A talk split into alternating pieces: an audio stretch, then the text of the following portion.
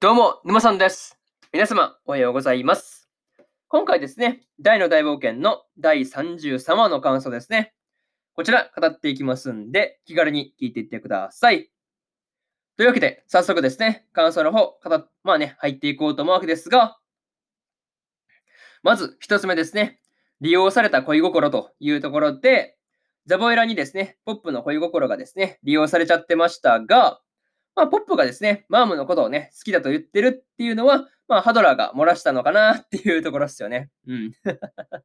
そう。まあ、実際、この、あの、バルジ島のところでね、あの、まあ、ポップがね、マームのこと好きだっていう話はね、まあ、出てるんで、まあ、そのことをハドラーがね、まあ、あの、漏らしたのかなって考えると、まあ、ちょっとね、面白いなっていうところですよね。そう。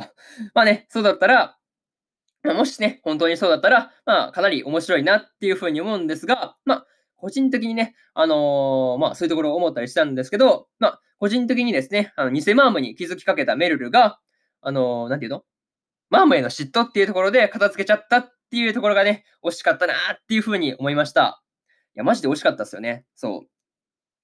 う。うん、そういうところが普通に惜しかったなって話だし、まあね、ポップもですね、マームが修行をね、途中で投げ出したっていうことで、まあ違和感を感じたんですよね。うん。そこで感じてたんで、まあそこでね、違和感を覚えてたわけですから、まあそう考えると、まああと一歩って感じだったんですよね。うん。いや、惜しかったよね。こう見破るところですね。なかなかその辺がすごい惜しかったなって感じだったし、まあ、あそこでね、こう偽物だって見破っていれば、まあ完璧だったかなっていうふうに思うんですけど、まあ、さすがにね、それは難易度高いですからね。うん、まあでも、結構気づいてるだけでも、こうなんかポップの成長というか、まあ、それはマーメイのイメージというかね、なんかそういうところがあるから、まあ、きだ、好きだからこそね、まあ気づけたところではあるのかなっていうふうに思ったという話ですね。うん。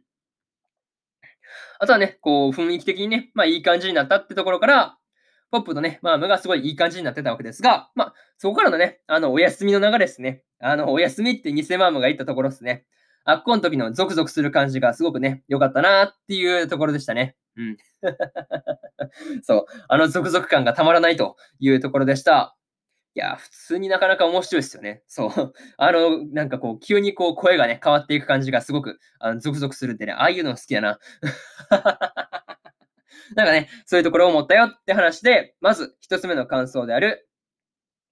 利用された恋心というところ終わっておきます。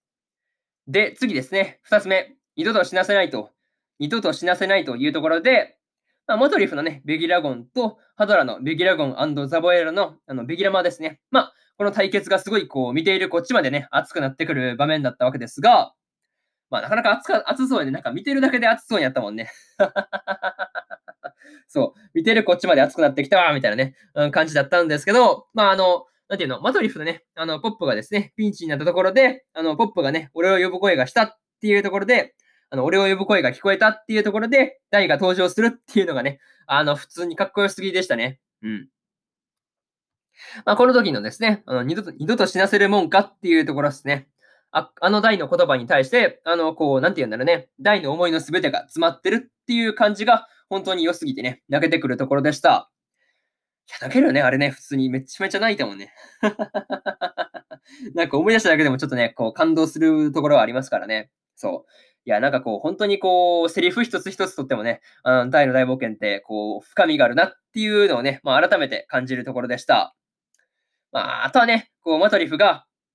うん、ハドラー相手にですね、魔法力で圧倒するところとかね、あの、ベギヤマとキアリーのね、あの、同時にね、あの、なんていうの、ハドラーの、ハドラーへの攻撃と、あの、ポップの回復で解毒ですよね。これを同時に行うっていうのがね、純粋にすごいなっていうふうに思ったりしました。ハドラーでもね、あの、1個しか展開できてないのに、普通にハドラーの相手しながらもう1個展開してるっていうところがね、やっぱ師匠魔法力に関しては強いなっていうところですよね。そう。いや、すごいこう、その辺はね、まあ、すごい強くね、印象に残ってるし、まあ、そういうところね、まあ、思ったよっていう話で、2つ目の感想である、二度と死なせないというところ、終わっておきます。で、次ですね、3つ目に入っていくわけですが、アバンの書ですね。3つ目、アバンの書というところになるんですが、まあ、マトリフがですね、アバン先生の書いたアバンの書ですね。まあ、これを持ってきてくれていたわけですが、その時にですね、出てきたカール王国ってですね、あの、バランの潮流軍団にやられたところだなっていうのをね、まあ思い出しました。うん。いや、思い出したからなんやねんって感じなんですけど、ああ、そういやな、あれですよね。あの、潮流軍団にやられたところだなっていうところをね、こう、ふと思い出したっていうだけの話ですね。そう。まあそういうところなんですけど、まあ、うん、まあ思い出したからなんだって話は一旦置いといて、それとですね、あの、この時のアバンの書の、あの、傷つき、迷える、迷える者たちへのところですね。うん。傷つき迷える者たちへのね、あの、あっこから始まる文章が、本当にこう、名言だらけで、すごい聞いててね、こう、なかなか心に刺さるというか、まあそういう文章だったなっていうのは見ていて思いました。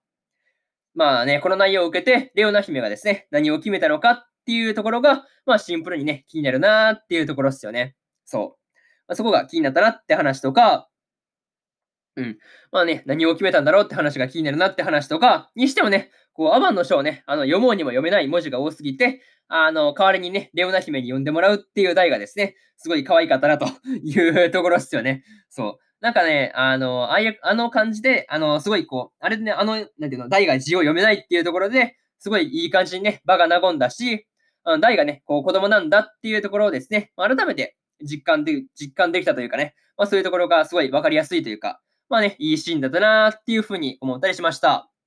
なんかね、そういうところでこう、やっぱ大って子供だよねっていうのがわかるところがね、細かいんだけど、ああいう描写好きよっていう話ですね。うん。まあ、そういうところを思ったって話で、3つ目の感想であるアバンの書というところ終わっておきます。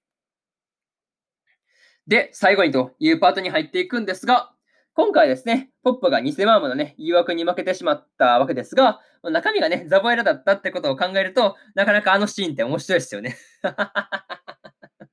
うん、ちょっとね、なんかこう、ザボエラにキスされそうになったってことを考えると、なかなかね、うん、なかなか なかなか想像するだけで面白いなって感じなんですけど、っ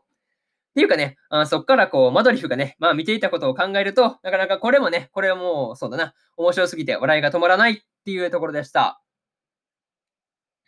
あとはね、こう、ボップが、あの、ハドラーに対して、まあ、残酷だけど卑怯じゃなかったっていう風にね、精神攻撃するところですね。精神攻撃するところですね。あっこでね、完全にこう、図星疲れて逆上するハドラーがね、あの小物感がたまらなく好きだし、あの、ハドラーがね、負けそうになったら、ハドラーがですね、負けそうになったら、こう、自分だけね、ルールで逃げるっていうザボエラもですね、なかなかこう、小物感があって、すごくね、良かったなーっていう風に思ったりしました。とりあえずね、こう、次回の話もね、どうなるのかっていうところを考えると、まあ、今からね、楽しみだなっていうところですね。うん。まあ、そういうところ普通に楽しみだよって話で、今回の大の大冒険の第33話の感想ですね。こちら、終わっておきます。でですね、えー、今までにもですね、第1話から第32話の感想は、それぞれですね、過去の放送で放送で喋ってますんで、よかったらね、過去の放送も合わせて聞いてもらえるとより一層ね、大の大冒険のアニメの方楽しめるかなっていうふうに思うんで、おすすめですという話と、話とですね、えー、今日ね、他にも3本更新しておりまして、エデンズゼロの第6話の感想と、さよなら私のクラマーの第7話の感想と、真っ白の音の第8話の感想ですね。この3本更新してますんで、よかったらね、こっちの3本も聞いてみてくださいという話ですね。うん。っていうところと、えー、明日ですね、えー、明日も3本更新するんですが、えー、雲ですが何かの第19話の感想と、戦闘員派遣しますの第8話の感想。そしてですね、スライム倒して300年、知らないうちにレベルマックスになってましたの第7話の感想ですね。この3本更新してますんで、よかったらね、明日もラジオの方聞きに来てもらえると、ものすごく嬉しいですというところで、えー、本日4本目のラジオの方終わっておきます。以上、沼さんでした。それでは次回の放送でお会いしましょう。それじゃあまたね。バイバイ。